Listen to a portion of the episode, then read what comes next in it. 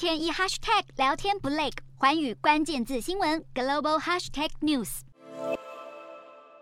行道树被强风拦腰折断，树枝和树叶散落一地，还有交通标志也不敌狂风，被应声折断，倒在半路阻碍交通，所幸没有造成人员受伤。号称今年最强台风的第十一号台风轩岚诺，在海面上回转，再度朝北前进，暴风圈先后笼罩冲绳的宫古岛、石垣岛以及九米岛等地，然后朝冲绳本岛直扑而来。